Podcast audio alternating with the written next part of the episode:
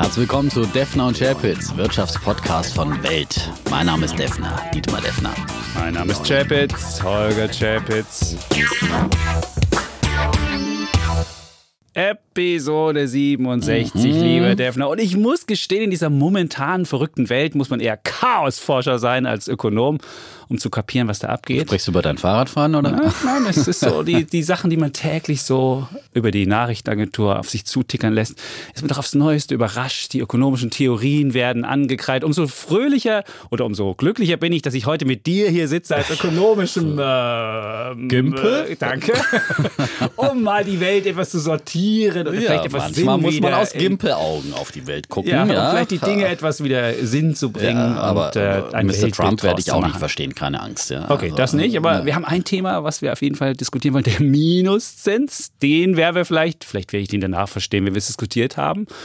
Und Will ich dir erklären, kein Problem. Und ja. wie man sich dagegen wehren kann, habe ich einen Bullen der Woche. Ja. Wunderbar. Ja, das äh, beschäftigt uns weiter, dieses Thema, das wir letztes Mal ja auch schon mit dem Helikoptergeld leidenschaftlich diskutiert ah. haben. Wir bleiben dran. Und natürlich beschäftigt uns der Sozialismus in seinem Lauf. Den hält ja. ja, bekanntlich Ochs, weder Ochs noch Esel auf. Ähm, ähm, und äh, äh, wir melden uns wieder sozusagen aus Berlin, der Hauptstadt der neuen sozialistischen Republik. Die Fahnen wehen auf Rot und es ist wirklich, also es spottet jeder Beschreibung, was dieser rot-rot-grün grüne Senat äh, davor hat. Äh, ähm, ein Mietendeckel sollte es werden und die ersten Pläne, die jetzt durchgesickert sind, äh, der Bausenatorin Lomscher, der Stadtentwicklungssenatorin, ähm, die gehen ja viel weiter darüber hinaus, was ein Deckel ist. Ein Deckel macht man ja irgendwo drauf auf mhm. ein bestehendes Niveau, aber jetzt wird gedrückt nach unten. Also ähm, Mietkürzungen im, im, im breiten Stil hat sie vor und das bedeutet natürlich für die Investoren Teilenteignung. Also wir sind jetzt auf dem Weg in die ähm, Enteignung, in die Sozialisten. Der Defner ja. hat schon immer gesagt ja. und davor gewarnt, ja. Und während den Anfängen habe ich schon immer gesagt, ja. Erst kommt die Mietpreisbremse, dann wird so ein bisschen über ähm, ja, äh, Enteignungen diskutiert, dann kommt der Mietendeckel und jetzt äh, werden Mieten gekürzt. Und ich meine, das ist ein verheerendes Signal. Ich meine, man will jetzt hier äh, Mieten festschreiben zwischen 3,40 Euro und 7,97 Euro, je nach Alter ähm, der Wohnung. Lage spielt überhaupt keine Rolle. Kann es also passieren, dass eine traumhafte Altbauwohnung äh, direkt am Kudamm dann irgendwie billiger ist als 7 Euro eine, 97, 7,97 Euro 97, ja, oder weniger, wenn, sie älter ist. Ja, genau. wenn sie 100 Jahre alt ist, ist ja quasi nichts mehr wert oder sowas. Ne? Aber weißt du, was ich ja? am besten finde? Du kannst dann zur Behörde gehen, kannst ja. deinen Mietbescheid mitnehmen und dann wirklich, wird die, guckt die Behörde drauf, ob das auch wie ich gerechnet habe, kriegst du Stempel drauf. Es ist doch wie im Sozialismus, oder? Ja, genau. Und die Platten baut die Plattenwohnung äh, äh, in dem Marzahn, die kostet dann gegebenenfalls mehr. Und in der, in der Altbauwohnung wohnt dann ein wohlhabender Rechtsanwalt zur Miete. Ach, und äh, ich, ich meine, nein, aber ich meine,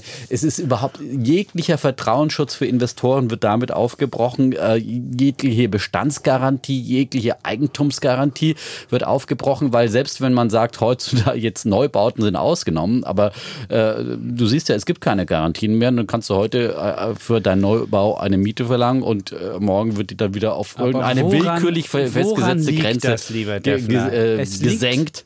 Es liegt daran, dass es halt vorab etwas zu wild zugegangen ist. Und das ist immer so, und das habe ich davor habe ich immer schon gewarnt, wenn zu viel Geld vorhanden ist, zu viel Geld in Immobilien geht, die Immobilienpreise steigen, der Verwertungsdruck da ist, auch für solche Unternehmen wie Deutsche Wohnen, Vonovia, wie sie heißen, dann wird halt ausgereizt und dann werden die Leute langsam sauer. Und der Unterschied zwischen Mieter und Sparer ist, der Sparer hat es bisher ertragen, dass er irgendwie nichts mehr kriegt für sein Geld. Der Mieter, der wird grillig. Und deswegen ist es auch für, Polit, für die Politik äh, wahlentscheidend. Und dann kommt so ein Mist raus, wie wir jetzt in Berlin erleben. Und es ist nicht auf Berlin beschränkt, das wird in anderen Städten auch ja, so kommen. Berlin, also, Berlin schreitet voran in genau. dieser sozialistischen Republik ja. und andere eifern dem nach. Aber ich glaube, ich hoffe ja immer noch ein bisschen auf Vernunft, immer wieder mal ähm, bei Trump und äh, hier auch bei, bei Rot-Rot-Grün.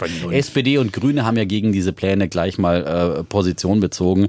Und äh, ich kann mir auch nicht vorstellen, dass sowas wirklich dann vom Verfassungsgericht äh, durchgeht. Wir haben jetzt zwar die Mietpreisbremse durchgewunken und da fühlen sich jetzt, glaube ich, alle so ein bisschen äh, sozusagen animiert, äh, animiert haben da Rücken im Wind und sagen, oh, das grundsätzlich sagt das Verfassungsgericht, ja, sozusagen eine durchmischte Stadtbevölkerung ist ja auch ein wichtiges politisches Ziel.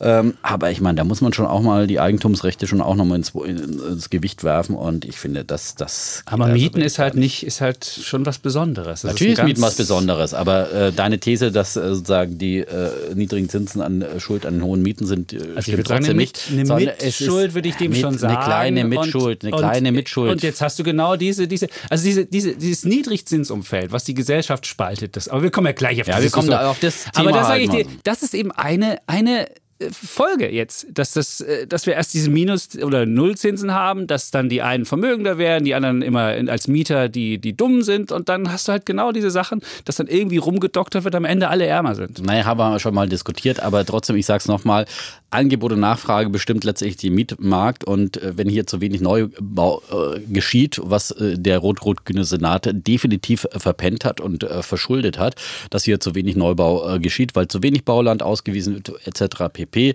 äh, dann wird es immer Übertreibungen am Mietmarkt geben und notfalls gibt es die dann irgendwo im Schwarzmarkt, was auch immer. Ähm, deswegen muss man bauen, bauen, bauen und man muss Investoren unterstützen und darf Investoren nicht verprellen. Wer soll denn hier noch investieren, wenn er solche Aussichten hat, wenn solche Willkürherrschaft dann herrscht, wo dann äh, Mietpreise total willkürlich nur noch festgelegt werden und äh, wo man nicht mehr auskömmlich bauen kann. Also ich meine, da baut dann auch keiner mehr und dann renoviert auch keiner mehr die Wohnung. Dann haben wir bald ein Stadtbild wie in Havanna, ja, wie früher in der DDR, zerfallene Straßen und äh, keine Neubauten mehr. Wer so, das haben will. Betriebstemperatur Danke komm, er war ja etwas müde. Ich habe heute schlecht geschlafen, muss ich sagen. So okay, schwül in Berlin dann, hier. Dann haben wir das ja wenigstens. Aber wenn man die Aktien sich anguckt, beispielsweise Deutsche Wohnen hat 6 Milliarden Börsenwert mittlerweile verloren. Die waren ja 16 mhm. Milliarden wert, sind sie nur noch 10 Milliarden wert. Das wollte ich eigentlich als Bär der Woche nehmen, aber dachte ich mir, das, ist, das überlasse ich dir, den Part. Du meinst, hier. wenn man da am Boden liegt, willst du auch nicht nochmal drauf Nein. rumtrampeln. So, ja, du bist so ja, ja, Aber es hat uns Aaron geschrieben beispielsweise, der hat sich auch so um das Mietenthema, also sonst ist er ein Defner-Fan, schrieb er, er folgt dem, aber bei Mieten war er dann doch eher auf meiner Seite und hat geschrieben, 60 Prozent der Vermieter sind Private. So, er hat die Zahl gefunden mhm. vom Institut der deutschen Wirtschaft und meinte, diese 60 Prozent würden nicht gewinnmaximierend vorgehen, wie das Vonovia, Deutsche Wohnen und Co. machen.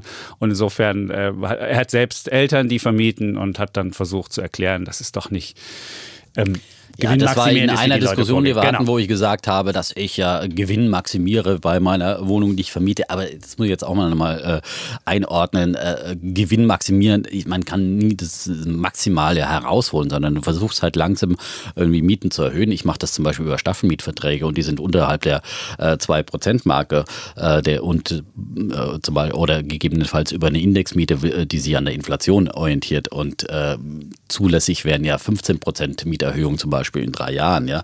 Aber äh, das sind ja sowieso die gesetzlichen Restriktionen äh, und dann musst du dich wieder an den Mietspiegel halten und so weiter und so fort. Also du kannst ja Gewinn maximieren, das klingt ja immer so kapitalistisch, das geht ja sowieso nicht. Also wir haben ja schon der extrem, mit der Zigarre nein, wir haben ja extrem, nein, wir haben extrem starke Mietgesetze, wo du ja kaum, also sehr, sehr wenig machen kannst. Und natürlich gibt es Privatvermieter, es gibt genossenschaftliche Vermieter, es gibt aber auch selbst Deutsche Wohnen, wenn man sich Durchschnittsmietpreise anschaut, das sind ja keine, da keine hohen Mietpreise, die sind da irgendwo bei 6 Euro noch was, ja, im, im drauf Schnitt. an. Also Deutsche Wohnen ist schon ein relativ aggressiver Vermieter gewesen und hat schon das rausgeholt, was geht. Und da ist, da ist die Aggressivität des Vermieters schon größer als das bei Aber das hat ja nichts damit zu tun, was du Private, immer behauptest. Du, aber, nein, aber der du Private ja, kennt seine Mieter und will, will ja. irgendwie ein gutes Verhältnis haben und so. Und der Deutsche Wohnen, der ist ein anonymer Investor, der will das Maximum genau. rausholen. Das ist ein völlig anderes ja. Bild, als wenn du deinen Vermieter, deinen Mieter direkt kennst, indem du in die Augen gucken musst und sagen musst, okay, wir schließen den Mietvertrag, ich bin dafür verantwortlich, dass es dir gut geht, du nervst mich nicht mit jeder kleinen Tropfen im Wasserhahn und so weiter. Das ist ein Unterschied.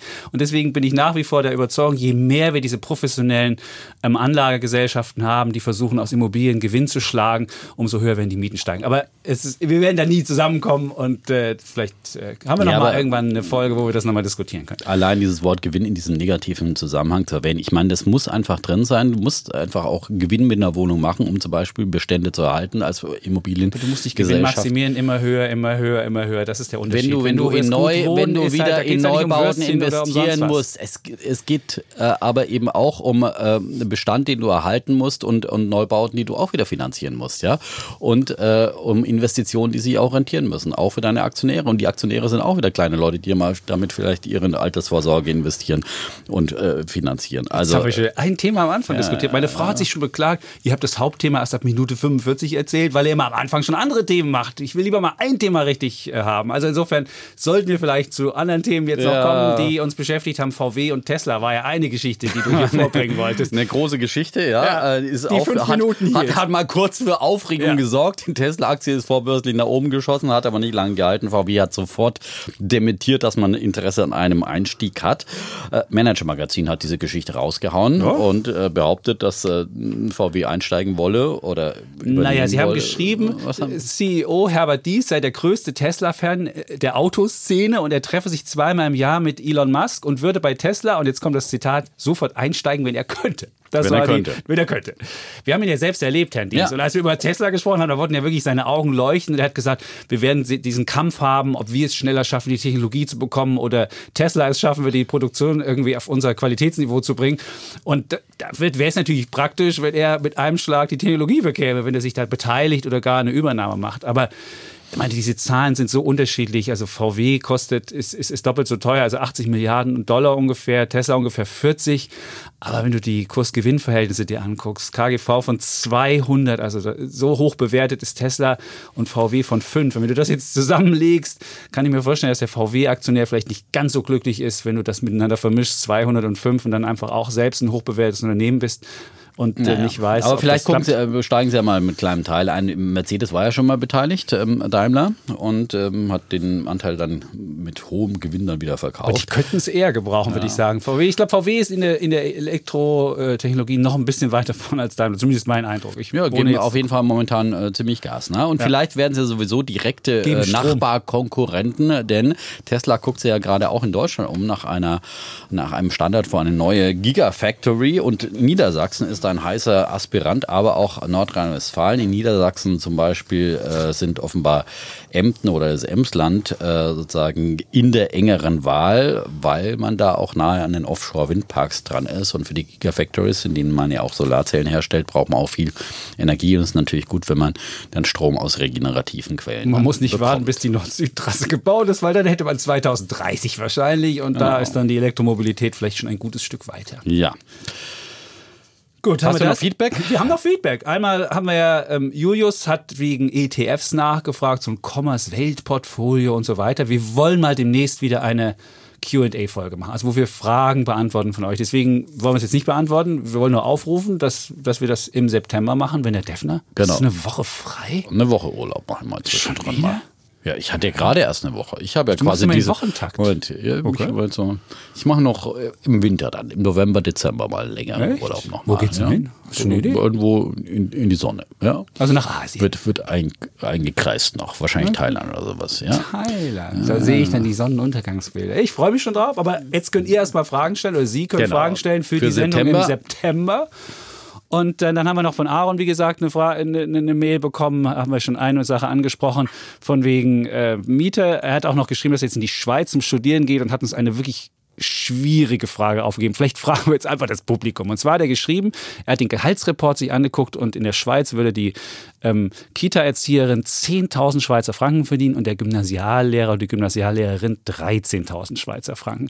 Nun ist in der Schweiz das Leben teurer, das wissen wir, aber selbst wenn man dieses Kaufkraft ja. adjustiert mhm. macht, wäre das wahnsinnig viel. Und die Frage ist, warum wird da so viel bezahlt und warum geht das nicht in Deutschland und hat das dann auch einen Einfluss auf die Qualität des Schulbetriebs beziehungsweise auf die Qualität der Kitas. So, wenn jemand weiß, warum das so ist, vielleicht kann uns auch mal mitteilen, dann können wir auch mal, oder wir versuchen es selbst zu recherchieren. Also es ist eine schwierige Frage. Ich muss aber insgesamt ist natürlich, wie gesagt, die Lebenshaltungskosten, alles ist sehr, sehr teuer in der Schweiz. Ne? Stimmt, ist, aber selbst wenn du jetzt mal denkst, es sind 9000 Euro umgerechnet, die 10.000, ja. wenn du sagst, es ist 6000 in Euro gerechnet als Kaufkraft, hättest du 6000 Euro für eine Kita-Erzieherin in Deutschland, würden die alle sagen, wow. What the hell? Aber also, umgerechnet am besten, du ziehst dann nach Deutschland und hast hier deine Lebenshaltungskosten als Erzieher und da hast du, bist du die Wohnst da am Bodensee, am Dreiländereck ja, genau. und fährst dann jeden Tag rüber. Ja, viele Schweizer fahren ja dann immer nach Konstanz und dergleichen zum Einkaufen, machen sich den Kofferraum voll und holen sich dann auch die Mehrwertsteuer zurück. Das auch? Ist, ja, an der Grenze.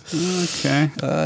Und dann haben wir noch eine, äh, eine letzte. Sehr sparsam, der Schweizer. Sehr sparsam. Jetzt haben wir noch eine Sache von Daniel. Daniel hat die Rechte gegeben. Er hat die Diskussion be bekrittelt zum Helikoptergeld. Ich hätte hier gesungen und hätte damit einer, einer Sinn, äh, Sinn, sinnlosen, einer, einer äh, wirklich guten Diskussion, das hätte Abbruch getan, einer guten Diskussion. Und als Hörer, er hat das so schön geschrieben, auf diesem Niveau und der Oberflächlichkeit macht das Diskutieren über so ein spannendes Thema keinen Sinn. Und ich gehe noch einen Schritt weiter, so macht das Zuhören keinen Sinn. Daniel, ich habe im Kinderchor gesungen. Das würde ich nur mal dazu sagen. Also wenn, ich meine, vielleicht ist es der Diskussion nicht das zuträglich. Das kam nicht wirklich rüber. Aber, aber ich muss sagen, ich habe im Vor allem hat er ja nochmal geschrieben, dass meine guten Argumente deswegen nicht durchkamen. Das ne? Dass ich nochmal der Ernsthafte in dieser, in dieser Runde bin. Ja, das, du bist der ähm, Ernsthafte. Ja. Die neue Rollenverteilung. Ja? Bin ich jetzt der Gimpel? Ja, du bist jetzt der Gimpel. Ja? Du bist die Maxi hier zum Gimpel. Ja? Prima. Dann ich jetzt mit meinem, mit meinem Feedback. Hast du noch irgendwas, was dich äh, bewegt? Nicht, aber Bullen und Bären haben wir wieder oh. reichlich. Wie immer unsere Rubriken und äh, wir können ja rechtzeitig dann mit unserem Thema anfangen. Ne? Hey, nach 15 ja. Minuten schon Bullen und Bären. Wow, ah, Damn, da. Willst Rekord, du anfangen? Ja, ja. Ich gebe dir den. Äh, mein, mein Bär der Woche, ja, aus ganz aktuellem Anlass ähm, für Bolsonaro und die Brandstifter in Anlehnung an Biedermann und die Brandstifter. Äh, Schullektüre gewesen. Äh? Pflichtlektüre waren sie in der Schule, ja. Äh, da geht es ja um die geistigen Brandstifter. Bei Biedermann eben war es der Biedermann, der die Brandstifter angestiftet hat. Und in Brasilien ist es eindeutig der Bolsonaro. Äh, den, der Präsident, muss man dazu der sagen. Der Präsident, muss man dazu sagen. Ich glaube, der Name ist mittlerweile in aller Munde. Ähm, und wir wissen es, äh, der Amazonas brennt. Die grüne Lunge nicht nur Brasiliens, sondern der Welt. Und Umweltschützer, die werfen Bolsonaro vor, ein politisches Klima geschaffen zu haben, in dem sich Bauern zu immer mehr Abholzung und Brandrodung ermutigt sehen. Deswegen ist er sozusagen der Biedermann der Brandstifter. Und äh, er hat ja schon im Wahlkampf erklärt, dass letztendlich, äh, letztlich das Amazonasgebiet großflächig in Weide- und Ackerland verwandelt werden soll von Autobahnen und Wasserkraftwerken. Blühende Landschaften. Blühende Landschaften. Ja, geblüht hat es da schon immer. Ähm, in einer wahnsinnig Beton. tollen hm. Vielfalt, ja. Und jetzt werden blühende Landschaften zubetoniert, ja. Äh, natürlich wohnen da auch 20 Millionen Menschen und wollen auch äh, sozusagen an äh, Wohlstand und wirtschaftlicher Entwicklung teilhaben. Aber äh, er befeuert das halt dann immer durch eine ähm, super zynische Rhetorik noch, sagt, Umweltschutz ist etwas für Leute, die Grünzeug essen. Und das ist dann sogar äh, den Agrarkonzernen, der Agrarlobby zu viel geworden. Äh, diese bauen ja unter anderem Soja an für äh, Leute, die Grünzeug essen, ne, für die äh, Veganer. Und äh, da merken sie natürlich, dass der Schuss schnell nach hinten losgehen kann.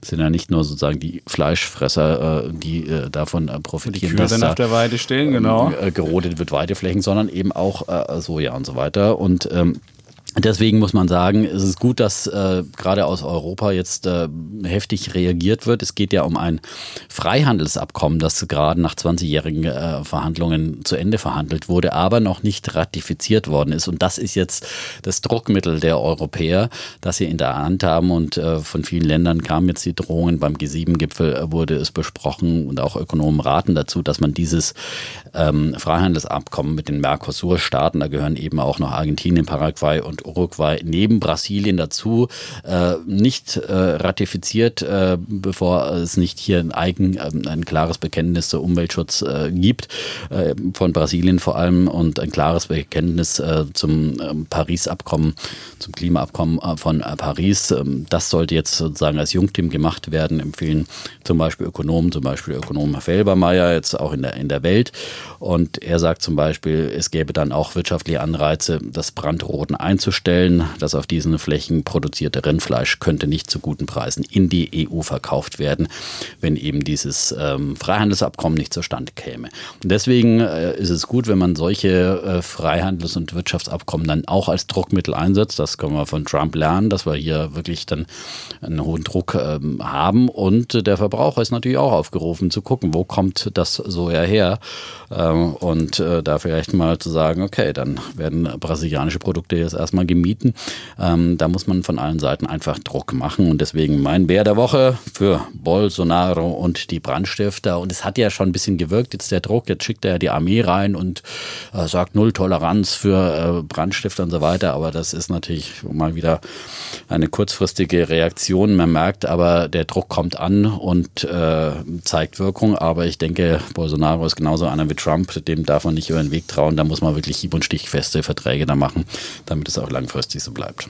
Ja, super. Ja. Bär, muss ich wirklich sagen großartig.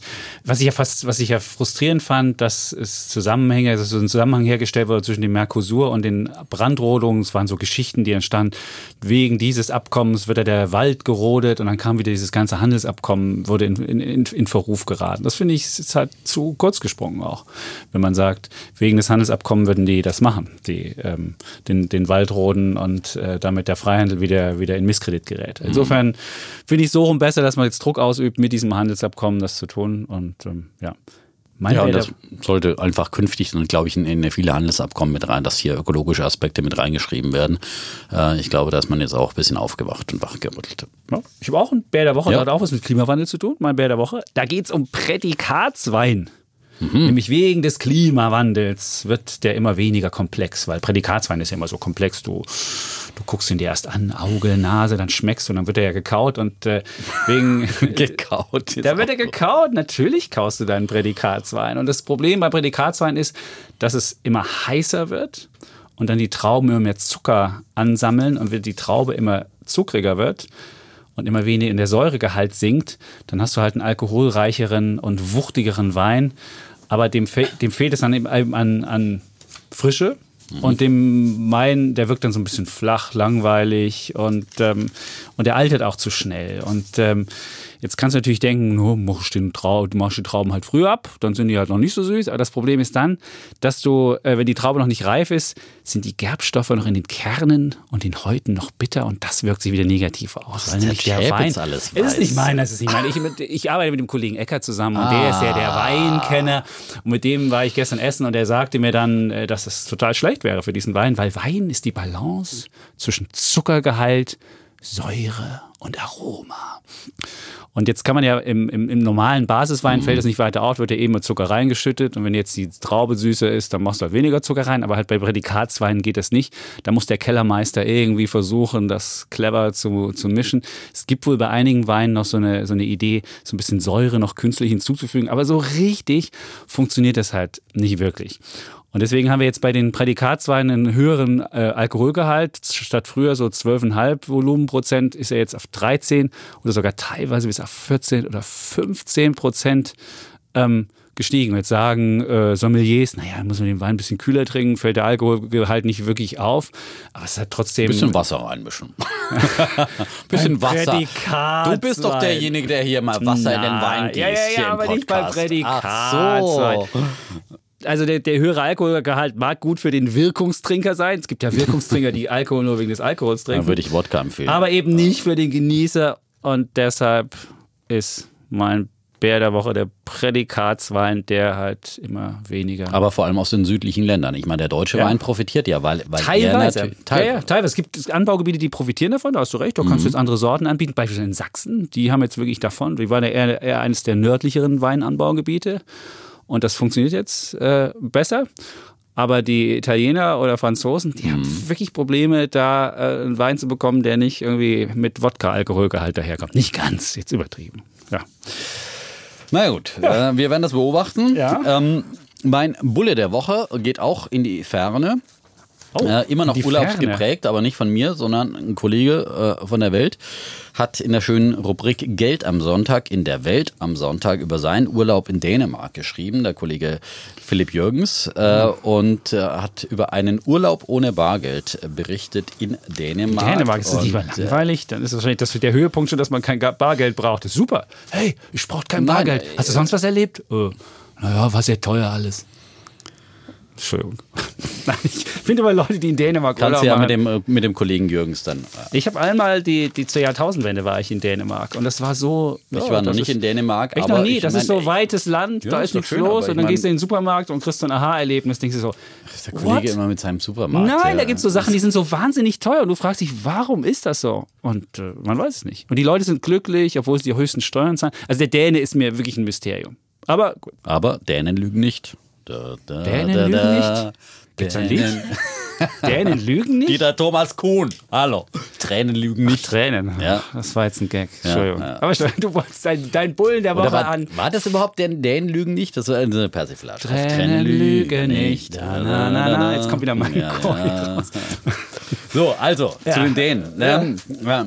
Und dem Kollegen Philipp Jürgens, der in Dänemark. Genau. Und äh, er hat halt geschrieben äh, über seinen zweiwöchigen Urlaub in Dänemark. Zwei Wochen. Äh, zwei Wochen. Ja, ich meine ist doch schön, ein bisschen, ja. wenn man Ruhe haben will in der Natur. Er hat dann zum Beispiel, er hat wirklich gesagt, er hat da irgendwo im, im Wald in einem Holzhaus gewohnt und äh, mhm. äh, hat den Weg dorthin geschrieben, beschrieben und es fing an auf dem Food Market in Kopenhagen, wo er sich ein Eis gekauft hat, äh, äh wo dann Euro. gleich mal äh, das Schild äh, No Cash dran stand ähm, und er noch nicht mal mit ähm, Kronen bezahlt man ja in Dänemark bezahlen hätte können, sondern nur eben mit, mit Karte. Es ging weiter über den normalen Fahrrad Fahrradverleih, äh, die er mit einer Apple Pay App äh, bezahlt hat. Äh, es ging weiter über das Ticket aus dem Parkscheinautomaten, das er mit Karte gezogen hat, wo es gar keinen Schlitz gab für Geld. Also hätte man da überhaupt nichts einschmeißen können.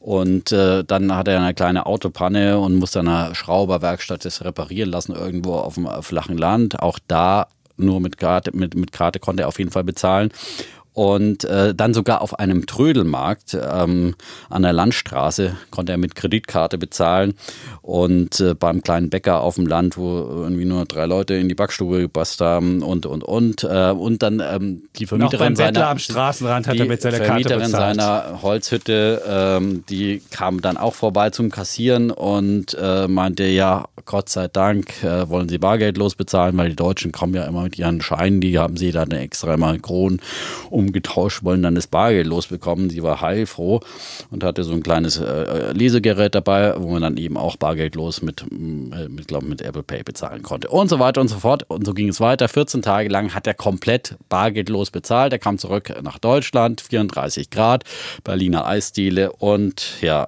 natürlich steht dann vor der Eisdiele Cash Only. Das ist dann, sind die unterschiedlichen Welten und äh, wir sind einfach im bargeldlosen Bezahlen sowas von hinterher und du kannst dich in Deutschland einfach nicht drauf verlassen. Du musst immer Bargeld in der Tasche haben. Das nervt so, weil du nie weißt, ob jemand auch in der Gastronomie äh, sozusagen Karten akzeptiert und da sind wir sowas von hinterher. Und deswegen Vorbild Bulle für Dänemark.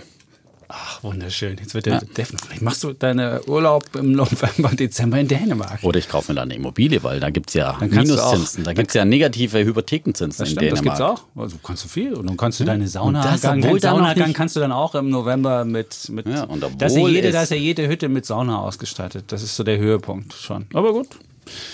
Wunderbar. Ja, dir würde es vielleicht auch mal gut tun. Ein bisschen. Dänemark? Ja, ich war da zur Jahrtausendwende. Das also, war der ruhigste, ja, es war ja, die ruhigste Jahrtausend, also war der ruhigste Silvester, was ich je erlebt habe. Aber ist doch schön, dass du immer Italien unterstützt, ja? ja. Die haben es, brauchen es auch. Da kann man auch mehr mit Karte bezahlen. Ja, ich glaube, Deutschland ist wirklich Deutschland ist am, am, weitesten hinterher. Und ich meine, und in Afrika irgendwo, da kannst du überall mit deinem Smartphone bezahlen. Ja. Per SMS, genau. Ja. M-Pesa heißt das System. Gut. Zum Beispiel. Dann kommen ja. wir zu meinem Bullen noch. Mein ja. Bulle der Woche ist Gold. Hm. Zum Golde, Golde drängt. Am Golde, Golde hängt, hängt, doch alles. alles. Ja, schön. Jetzt kommt der Hört. Goethe. Genau, Goethe. Ja, Goethe. Prima. Hm. Wunderbar. Warum ist es mein Bulle der Woche? Das liegt daran, dass Gold in Euro gerechnet einen neuen Rekord erreicht hat und zwar bei 1398,90 Euro. Das ist ein neuer Rekord. Und damit macht das Metall seinem Ruf als Krisenanlage alle Ehre. In chaotischen Zeiten flüchten die Leute ins Gold. Und zwar ist der, ähm, die, die, die privaten Sparer haben in Gold-ETFs ihr Geld angelegt. Das ist der höchste Wert, die in Gold-ETFs angelegt seit 2013. Und selbst die Hedgefonds haben, wetten jetzt wieder auf steigende Goldpreise. Das ist das höchste Volumen, also die höchste ähm, Wettenvolumen seit 2016.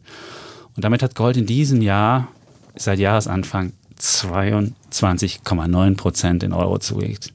Und der DAX, was denkst du? Nur 10. Und jetzt habe ich mal geguckt, mhm. wie ist es denn langfristig gewesen? Weil du immer sagst, Gold, ist ja Mist.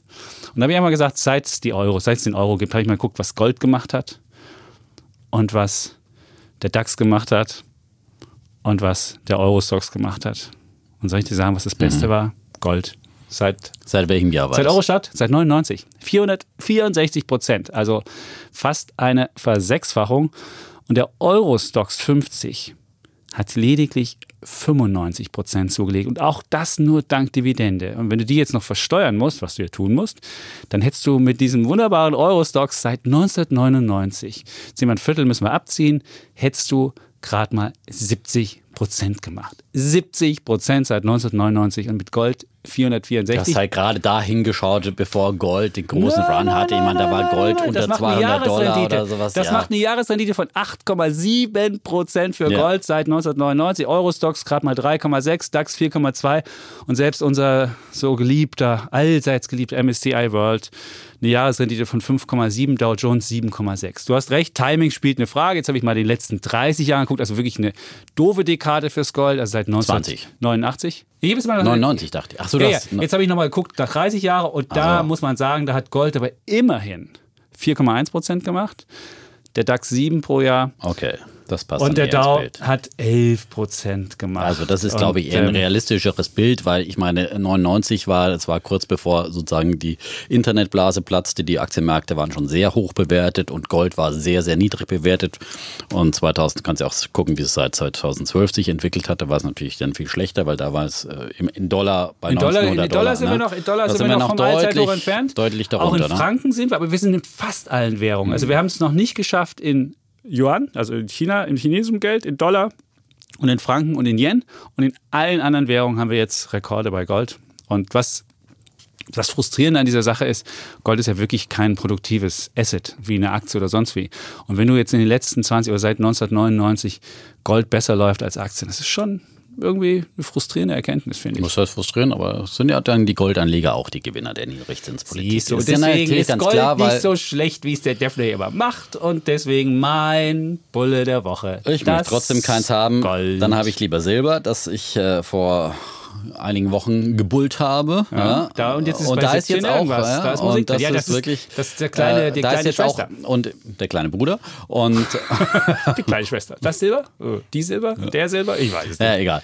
Ähm, auf jeden Fall ähm, deutliche Outperformance. Auch jetzt wieder hat, hat wieder die Outperformance zum Gold aufgenommen. Also da ist noch ein bisschen mehr Musik drin und äh, Silber liegt mir einfach mehr, weil es einfach eher nicht nur ein reines Krisenmetall ist wie Gold, sondern eben auch äh, Industriemetall zu 50 Prozent auch gebraucht gebraucht wird. Wie und schön, vor allem wenn jetzt die Rezession kommt, dann naja, ist der aber trotzdem, ja, dann, wird es vielleicht ein bisschen. Äh, aber auf der anderen Seite ist es, wird ja gerade in Elektroautos, in sämtlichen alternativen Energien, äh, Solarzellen und weiter ist, da ist es der Metall, der, das Metall der Zukunft, ja.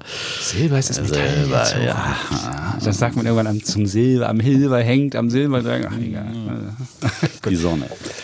Zwei, ja. Minute 32, wir kommen zum Thema. Defner, komm, jetzt, da müssen wir jetzt noch zehn Minuten irgendwie Musst reden. Hast du noch, was zu erzählen? erzählen? Was? Nee. Ich weiß es nicht. Oder vielleicht noch einen deiner Karlau aus alten Zeiten. Ich Die nicht. kommen immer spontan bei mir. Okay, ja keine, Gut, dann keine Witz-Jukebox hier. Ja, die Situationsintelligenz des Dietmar D. Sehr Oder schön. auch Komik genannt. Komik? Situationskomik. Situationskomik, gut. Wir kommen nicht immer Intelligenz und Komik sind zwei verschiedene Dinge. Doch, man muss schon eine gewisse Intelligenz mitbringen, um. Äh Für einen guten Witz meinst du? Ja. Mhm. Vielleicht auch nicht. Aber für meine schlechten Witze braucht man nicht so viel Intelligenz. Gut, dann kommen wir zum Thema Minus. Das passt ja auch zum das Thema Minuszinsen. Das uns das ja immer wieder ein, beschäftigt. Genau, und das ja, ist ja auch auf allen, Zinswelt. auf allen Gazetten vorne mhm. drauf. Und die Wirtschaftswoche hatte einen großen Aufmacher zum Minuszins. Und die Welt am Sonntag, der Wirtschaftsaufmacher, war auch zum Minuszins. Und deswegen müssen wir das Thema Minuszins. Wir kommen daran nicht Thema. vorbei. Wir kommen daran nicht, nicht vorbei. Und äh, der Zins hat ja eine wichtige Steuerungsfunktion in der Ökonomie. Das haben wir alle mal im Studium gelernt und ähm, die Idee war ja folgendermaßen, ist der Zins niedrig? Du vergleichst ja immer, ich habe eine Investition, die wirft vielleicht erwartet 3% ab und dann gucke ich an, was kostet der Zins und ist der Zins unter den Investitionskosten, also unter 3, dann mache ich die Investition und ist der Zins drüber, lasse ich die Investition fallen. Und die Idee dahinter ist, je niedriger der Zins, desto höher die Investition. Wenn die Investition höher ist, dann geht die Wirtschaft nach oben und so weiter. Das war ja so die alte Idee, die wir immer hatten. Und lange galt dann auch äh, das Paradigma, dass bei Null Schluss ist. Tiefer können die Zinsen nicht fallen, denn wenn Geld nichts mehr kostet, dann wird es spätestens die Investitionsfreude angekurbelt und alles wird gut gehen. Und das galt dann so ungefähr bis zur Finanzkrise da gab es dann diesen, diesen, diesen Zusammenhang zwischen Zinsen und Investitionen fiel dann weg, weil die Menschen so ein bisschen düster in die Zukunft geschaut haben. Und dann kam die als erstes, glaube ich, die schwedische Notenbank und dann kamen auch die Dänen, die einen Minuszins eingeführt haben, haben gesagt, okay, wenn Geld weniger wert wird, wenn man es behält, dann werden die Leute entweder investieren oder es konsumieren. Und da hatte man die Idee, mit Minuszins kann man so der Wirtschaft den Kick geben und dann wird sie wieder nach oben gehen. Das ging dann so weiter. Dänemark, Kommt jetzt ein Schweiz. Plädoyer für Minuszinsen? Und seit, nein, ich will das Thema vorstellen. Okay. Das Thema vorstellen. Ja. Und seit 2014 hat auch die EZB äh, den Minuszins eingeführt. Da ging es los mit minus 0,1.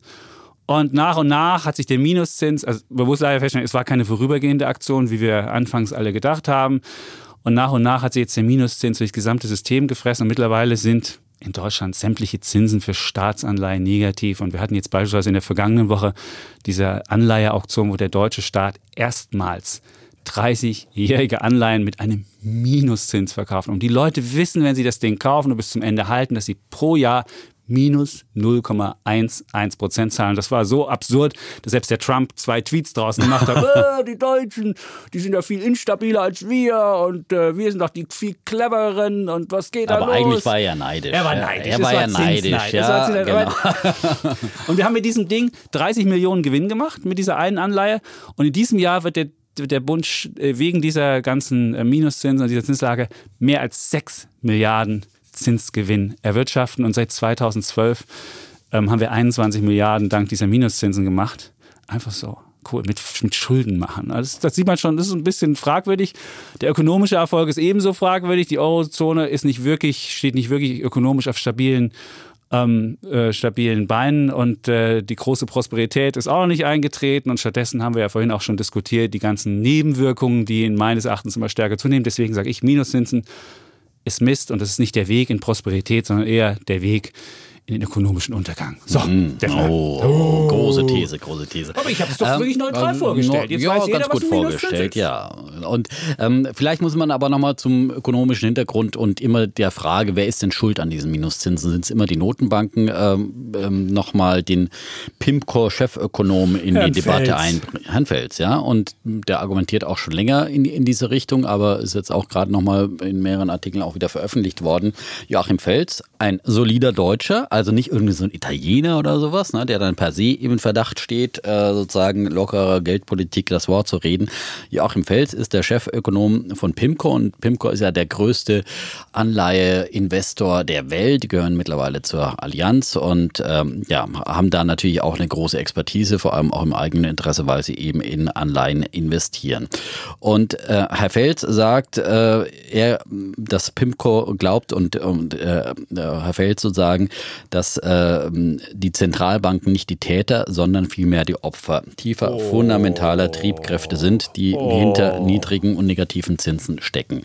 Und er erklärt das mit den langfristigen äh, Triebkräften eben mit zwei ganz großen Trends, die es gibt, eben der demografischen Entwicklung und dem technologischen Fortschritt. Und bei, bei der demografischen Entwicklung äh, sagt er, okay, wir werden immer älter und das äh, verleitet die Menschen eben äh, dazu, äh, mehr Geld äh, zurückzulegen fürs Alter, weil man heutzutage eben länger älter wird. Früher schreibt er, ähm, war es sozusagen, war die Lebenserwartung nicht so hoch und äh, da war dann der Zins sozusagen der Preis äh, äh des Konsums im Jetzt, äh, statt Geld sozusagen zurückzulegen, also für vorgezogenen Konsum und äh, dies würde sich in, in Zeiten, in denen äh, der Wohlstand steigt, ähm, ändern und, äh, und, und äh, die Menschen äh, würden dann also äh, lieber auch zu Negativzinsen oder zu Nullzinsen dann äh, Geld sparen, um ihre Kaufkraft über heutige Sparen in die Zukunft zu verlagern,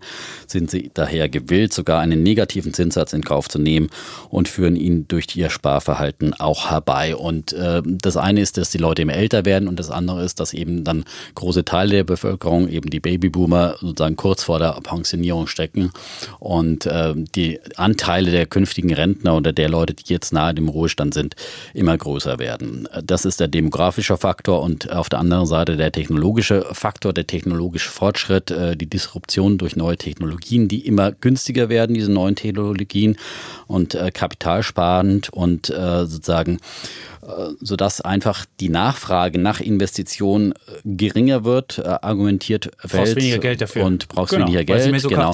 Und letztendlich, und du sagst, du hast ja argumentiert, der Zins ist der Preis des Geldes und ja. Geld hat jetzt keinen Preis mehr. Ja. Nein, Geld hat natürlich einen Preis noch und jetzt ist der Preis halt ein Negativ. negativer, ein, okay. ein Geldaufbewahrungspreis, weil es ja ganz einfach An Angebot und Nachfrage bestimmt letztendlich den Preis und wenn jetzt plötzlich aufgrund dieser Faktoren, dieser Triebkräfte Fachkräfte äh, mehr Geld da ist, äh, dann äh, wird der Preis eben negativ, weil du Banken sozusagen zwingen musst, dieses Geld irgendwo zu verwahren oder Zentralbanken es aufzubewahren. Und er sagt letztendlich, die ähm, die Zentralbanken, die folgen nur diesen Triebkräften. So. Sie hätten sie schon zweimal versucht, da vergeblich versucht, sich dagegen zu stemmen. Die EZB 2011, als sie zu früh die Zinsen angehoben hat ja. und zu stark, meint er, die FED 2018 und beide sagen, er, sagt er, beide wurden von den Märkten abgestraft und mussten eine Kehrtwende einlegen. Gut, das muss ich darauf natürlich sagen. Ja. Du hast gesagt, wir haben so eine Art Savings-glatt heißt es ja im Angesetzten, wir haben so eine Sparflut. Nur, eine negative Zeitpräferenz nennt ja, er das. Nur, du musst ja Folgendes sehen, die Notenbanken, die bringen ja auch wieder, kaufen die selbst Anleihen. Und die, wenn du jetzt sagst, das ist nur, die sind nur gefangen in dem System und die sind eigentlich gar nicht schuld, weil nur der Sparer ist so doof und legt sein Geld in Anleihen an. Warum, frage ich dich dann, wenn es ohnehin schon so ist, dass die Zinsen, die langfristigen Zinsen, die, warum muss die EZB demnächst wieder ihr Anleihenkaufprogramm erhöhen und damit zusätzlich wirklich mehr Geld in den Kreislauf bringen. Und die, die ganzen Notenbanken, wenn du dir anguckst, seit 2009, haben Billionen mit reingebracht. Und diese ganze Savings-Glatt-Diskussion und die ganze Sache, es liegt natürlich auch daran, nicht nur, weil der Sparer irgendwie die Präferenz für morgen hat und der heute nicht mehr konsumiert, das liegt auch daran, dass die Anleihen gekauft haben und zwar in gehörigem Ausmaß. Und dann sind die Notenbanken nämlich durchaus Täter und nicht nur Opfer. Also die, die Idee, die der Herr Fels da bringt, die hat die EZB mir auch zugeschickt. Wir haben da ja, ihr habt da ja mit denen häufiger diskutiert und da schickte mir dann auch der Kollege, ja, guck mal, wir sind Opfer, wir sind nicht Täter. Es ist leider nicht so. Und wenn jetzt die EZB im September kommt, wird sie wahrscheinlich ihr Anleihekaufprogramm wieder erhöhen, wird 30 Milliarden in den, in den Kreislauf zusätzlich pumpen. Wenn denn so viel Geld schon da ist, wieso müssen sie dann noch mehr pumpen? Also das wäre die erste Frage, die ich mir stelle. Und ähm, wenn du jetzt Minuszinsen, wenn du sagst, der Preis des Geldes ist, ist, negativ, das stellt ja die gesamte, die gesamte Idee oder die gesamte Welt auf den Kopf. Ja, mit, bei dieser 30-jährigen Anleihe kann man das ja relativ leicht sich angucken. Du sagst, du hast heute was zu 100 gekauft und in 30 Jahren ist es nur noch 96 wert. Und du hast aber gleichzeitig die Idee, dass deine Wirtschaft mindestens so im Potenzialwachstum wächst von, von 1,2 bis 1,3 Prozent und du kämst bei 145 raus. Also du hast auf der, dein, dein, dein Zins sagt 96 und deine, deine, deine Wahrnehmung oder deine Ökonomie sagt 145. Und das in Deckung zu bringen, da wirst du ja als, als, als Mensch, es ist, ist einfach ökonomisch völlig, völliger Blödsinn. Also irgendwas ist da schief. Entweder du gehst davon aus, dass wir in den, jetzt in den nächsten 30 Jahren nicht mehr wachsen und nicht mehr auf diese 145 kommen. Oder du gehst davon aus, dass da irgendjemand am Zins manipuliert, dreht, dass es sich um eine große Bondblase handelt oder was auch immer. Und das alleine zeigt ja schon, dass da, also dieses Beispiel mit dieser 30-jährigen Anleihe ist ja so verrückt, dass du, dass du überhaupt nicht weißt. Und wenn du jetzt als Unternehmen dastehst und du siehst, dieses, zukünftiges Szenario, dass du sagst, in 30 Jahren ist eigentlich das Ding weniger wert als heute, dann wirst du auch dieses günstige Zinsniveau nicht nutzen und auch nicht investieren. Und als, als Konsument oder als Sparer oder als Verbraucher wirst du auch, wenn du, wenn du dieses negative, wenn du dieses negative Szenario, was ja so ein bisschen Destruktion oder Doom, was ja irgendwas wirklich Negatives eingepreist, dann würde ich das nicht dazu bringen, dass du einfach, und deswegen würde ich sagen, je mehr du jetzt dieses, dieses Negativzinsen ausweisen, auch da können wir davon ausgehen, dass die EZB wahrscheinlich im September von minus 0,4 den Einlagensatz auf minus 0,6 macht. Das wird nicht zusätzlich was bringen, sondern die Leute werden immer mehr in so einen Strudel gerissen. Das ist ja wie so ein, wie so ein Treibsand, der nach unten gezogen wird. Alles geht runter und du stehst dann irgendwann da und denkst dir so, irgendwas läuft dir verkehrt. Und in einer Welt, wo du denkst, irgendwas läuft verkehrt, wirst du nicht investieren, wirst du nicht irgendwie, äh, wirst du dein Geld mehr zusammenhalten und wirst nicht den Effekt, den du eigentlich damit auslösen wolltest, dass du sagst, wenn Geld weniger wert wird, dann werden die Leute es ausgeben oder investieren. Das werden die Leute nicht machen. Und selbst der linke Herr Bofinger hat ja gesagt, dass Minuszinsen Mist sind. Und äh, insofern sage ich, es ist Minuszins ist ökonomisch gesehen wirklich, wirklich, wirklich. Würde ich, würde ich anders sehen. Ein Unternehmen investiert natürlich immer äh, nach der Beurteilung der Geschäftsaussichten und natürlich ist ein Minuszinsumfeld, findet es meistens statt in äh, äh einer schwierigen Konjunktur und äh, deswegen macht man natürlich das Geld billiger, das Unternehmen dann trotzdem, äh, weil sie billiges Geld bekommen, vielleicht investieren. Aber sie würden natürlich nicht, wenn äh, die Zinsen um fünf Prozentpunkte höher sind, äh, dann äh, erst recht nicht investieren. Das muss man einfach mal im Vergleich sehen. Und ich glaube sehr wohl, dass äh, zum Beispiel äh, ein Häuslebauer, privater Häuslebauer, äh, der jetzt äh, demnächst vielleicht sogar Hypothekendarlehen für Minuszinsen bekommen kann. Wir sind schon nahe dran an der Nullmarke, ja. also Bestzinsen aktuell bei 0,2 Prozent für äh, zehnjährige äh, Darlehen. Und in Dänemark, wie gesagt, da gibt es schon ähm, ja, du kannst nicht mehr leisten, wenn es so teuer ist. Und im Strich, du musst ja sehen, was hast Gut, du an, der Preis ist was anderes. Ja, aber das ist ja, doch genau die Kaufnebenkosten. Ja die Kaufnebenkosten ja. sind das Problem. Die muss die Politik dann endlich ja, mal angehen. Ne? Aber auf der anderen Seite hast du dann aber kalkulierbare, wenn du die Kaufnebenkosten vielleicht aus Eigenkapital stemmen kannst, dann hast du kalkulierbares, äh, du hast dann keine, keine äh, Mietkosten mehr sozusagen, äh, keine Zinskosten und ist natürlich äh, früher als, äh, man dachte ja schon, als äh, 5% wäre sozusagen die niedrigste, was man jemals als Hypothekenzins, ja. damals hat man sich für 5% hat man sich versucht, so lange wie möglich die Zinsen festzuschreiben und, ähm, und plötzlich gibt es äh, die Zinsen für unter 1% auf jeden Fall. Äh, hängt ja immer natürlich auch vom Risiko und von der Art der Finanzierung ab. Ähm, aber trotzdem ist es natürlich schon ein Anreiz, wenn man nicht diese hohen laufenden Zinskosten hat, zum Beispiel für Immobilienerwerber. Ja, das würde ich aber, absolut sagen. Ein, und auch laufende Punkt. Kosten für ein Unternehmen. Äh, das ist natürlich ein Faktor, wo man. Aber wer profitiert davon? Du hast ja gerade gesagt, wer profitiert? Die Unternehmen profitieren davon. Okay, dann bist du also, musst du also Aktienbesitzer sein. Dann profitierst ja. du davon. Wenn du jetzt Wohnungskäufer bist, profitieren nur die, die sich leisten können, das zu machen. Diejenigen, die sich nicht leisten können, die Mieter sind, die wirklich nicht genug zum Sparen haben, die auch keine, keine kluge Anlageidee haben, das sind die Verlierer. Und da siehst du, dass dieser Minuszins die Gesellschaft das, weiter auseinanderbringt. Dieses Gerede lasse ich nicht gelten. Doch, Vielleicht kann sich genau nicht das. jeder eine Wohnung kaufen, ja, aber wir oh, plädieren ja. hier ständig für ETF-Sparverträge, die es ab 25 Euro gibt. Jeder, jeder, jeder kann sich 25 Euro auf die Seite legen und muss sein Geld nicht, äh, wenn er auch kleine Sparraten nur hat, äh, aufs Sparbuch packen oder aufs, aufs Girokonto, aufs Tagesgeldzinskonto packen. Das muss er nicht, sondern er kann über ETF-Sparpläne investieren in, und die Chancen breit gestreut am Aktienmarkt nutzen und sollte dies auch auch tun.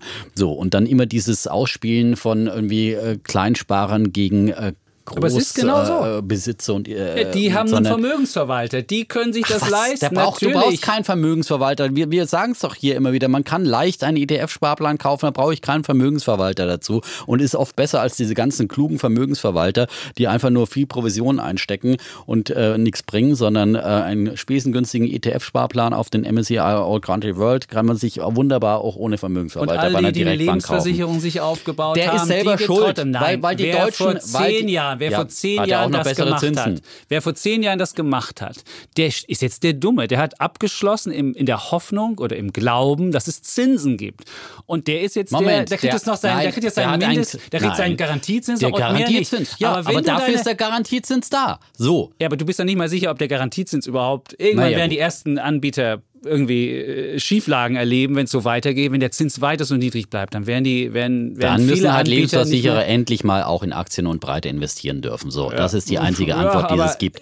So, aber wer, wer jemals der eine Lebensversicherung gekauft hat, einfach nur mit der Hoffnung, dass es da eine ordentliche Rendite gibt, die weit über den äh, Garantiezins liegt, ist halt einfach falsch beraten worden von den klugen Versicherungsmaklern oder was auch immer so an klugen Du kannst ja nicht die, die Leute so, und, mit und 90 Millionen Verträgen, ja. kannst du nicht sagen, ihr seid seid selbst schuld, dumm gelaufen. Sie sind selbst das schuld, weil der Deutsche ein Vertrauensschaden, das ihnen irgendein Versicherungsmakler aufgeschwatzt hat, weil sie selber nicht nachgedacht haben. Man muss den Deutschen jetzt endlich mal sagen, okay. kauft Aktien. Ihr seid zu doof. Ja? Ihr seid so doof, weil ihr immer Lebensversicherungen also kauft und meint, bloß weil da Versicherung draufsteht, ist es eine sichere Sache. Es ist eine sichere Sache, du kriegst einen Garantiezins, aber mehr kriegst du halt nicht. Du kriegst, was garantiert ist. Und da steht da und da stand da und in diesem Bewusstsein hast du diesen Vertrag Nein, abgeschlossen. stand auch und da, da die prognostizierte Rendite. Ja, die prognostizierte prognostizierte so Rendite weiter. und so weiter und so fort. Das Aber es ist eine prognostizierte Rendite. Aber der Garantiezins ist, was garantiert wurde und, wenn, und Versicherung stand drauf. So. Und deswegen lassen sich die Deutschen was aufschwatzen, weil sie keinen Bock haben, selber über ihr, ihr Geld nachzudenken, weil sie eine wahnsinnige Aktienphobie haben, warum auch immer.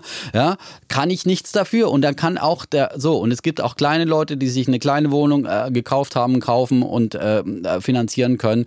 Und, Und es gibt äh, viele, die das nicht gibt, können. Es gibt So. viele, und es gibt auch Reiche, die ihr Geld auf irgendwelche Tagesgeldkonten Okay, das packen. mag und es auch geben. also- Aber es gab so, und dann- beispielsweise bei uns in der Zeitung ja auch den Verfassungs-, den ehemaligen Verfassungsrichter Paul Kirchhoff, der gesagt hat, mittlerweile ist ein Punkt erreicht, an dem es an die Substanz unseres Gesellschaftssystems geht. In einer Welt ohne Zins sind zentrale Eigenschaften des Geldvermögens und damit des Eigentums gestört.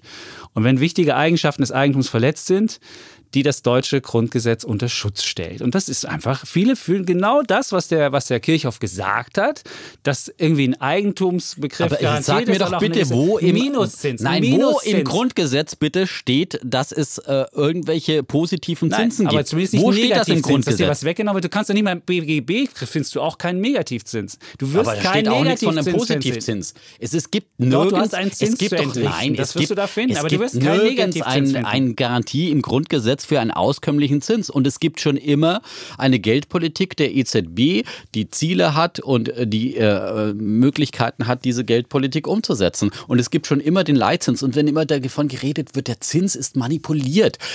Äh, Es gibt schon immer die Möglichkeit der Geldpolitik äh, von Notenbanken äh, zu allen Zeiten, also zumindest seit es eine Notenbank gibt, ähm, und äh, die, äh, die, die entsprechenden Instrumentarien dazu haben. Und was anderes ist es, äh, eine Enteignung ist es, was hier äh, im Wohnungsmarkt äh, in Berlin stattfindet. Das sind ganz andere Maßnahmen, die dann tatsächliche Enteignungsmaßnahmen sind, der- finde ich. ist Das ist ein Folge ganz, ganz davon. großer Unterschied. Weil die Leute, ja? die Verlierer sind, die murren natürlich und sagen, Moment mal, ich krieg schon nichts auf mein Sparkonto. So, Punkt eins. Und jetzt muss ich auch noch höhere Miete zahlen. Und der ganze, der ganze Vermögenspreisinflation, die wir erleben, und die erleben wir schon. Wir erleben keine Güterpreisinflation, weil du immer sagst, "Oh, die Güterpreisinflation ist ja noch nicht bei 2%, Ja, wie die EZB das darum sagt. geht's. Wir haben eine andere Inflation. Das und die Ziel kriegen ist die Leute aber- aber dummerweise auch mit. Und weißt du, was ich mich immer wundere, wenn du dir die, beispielsweise die Inflationsrate anguckst? Die Mieten warum spielen übrigens in die Verbraucherpreise, Inflation ja, rein. Ja, aber da ist wenn diese, die die angeblich so Und soll ich dir explodieren sagen, würden. warum? Warum das so ist? Weil da dieses hedonistische Verfahren angewendet wird. Dass du nämlich sagst, eine Mieterhöhung, die aufgrund von Modernisierung stattgefunden hat, und da kommt wieder dieser berühmte Sisal-Teppich, den du irgendwo hinlegst, die wird nicht in die Inflationsrate reingerechnet. Und das ist völlig absurd. Und Neumieten kriegen sie auch nicht richtig rein. Also diese Inflationsrate für Mieten ist völlig, ist, ist wirklich absurd. Insofern, und die Leute kriegen das halt mit und denken sich, hey, hier wird das System gegamed, ich bin nicht dabei, alle anderen verdienen an diesem ganzen System, nur ich nicht. Und werden halt sauer. Das ist das Populismusprogramm, was die EZB da mit Ja, und dann kommt der. Populist Söder ja, und sagt, hier, ich, der Oberpopulist, mache jetzt auch einen auf Sozialismus und äh, verbiete den Banken, dass sie ähm, äh, Negativzinsen auch für Kleinsparer einführen. Es kann ja sein, dass die EZB in der Tat den Einlagenzinsen für Banken, der bei minus 0,4 Prozent aktuell ist, nochmal senkt und viele Banken und Sparkassen haben schon angekündigt, dann müssen wir diesen Negativzins auch an kleinere Sparer weitergeben und an kleinere Vermögen und kleinere äh, heißt hier bis 100.000 Euro. Ich weiß nicht, was ein Kleinsparer sein soll, der auf dem Konto 100.000 Euro liegen hat. Das ist für mich kein Kleinsparer.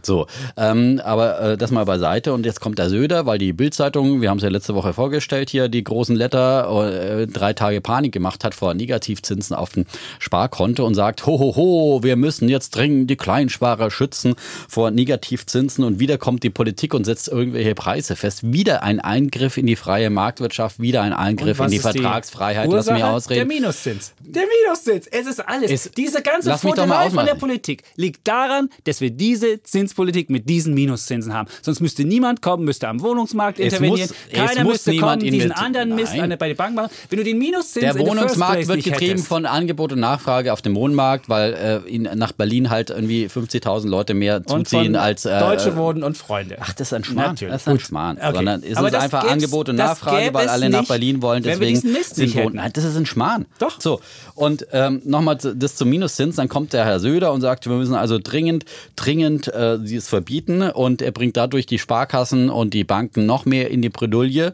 und äh, sorgt für eine Instabilität im Finanzsystem, im Bankensystem und wird äh, dafür sorgen, dass die Banken dann gegebenenfalls halt einfach höhere Gebühren oder was auch immer nehmen, anstatt dass man das wirklich dem Markt überlässt äh, und, äh, und sagt, okay, die eine Bank halt entscheiden, äh, sagen, bietet halt einfach keine, nimmt keine Negativzinsen, sondern macht es als Service, als Marketingmaßnahmen, die andere nimmt Negativzinsen, nimmt dafür niedrigere Gebühren.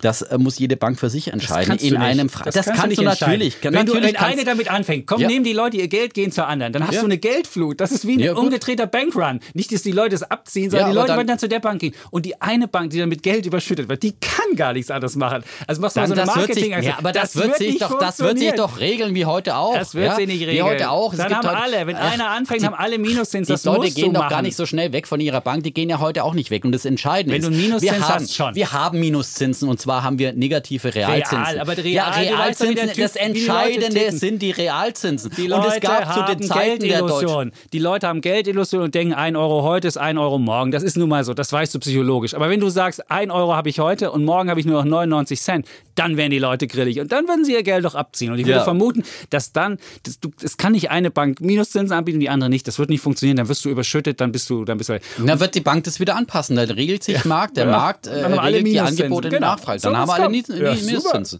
Ja. Also ich bin auch nicht gegen die. So, dann haben alle Minuszinsen. Ich finde den Söder-Vorschlag auch Mist. Aber ich finde, die, warum muss jetzt diese ganze, diese ganze Aktivität der Politik, die ganzen Eingriffe, ist meines Erachtens wegen des Minuszinses.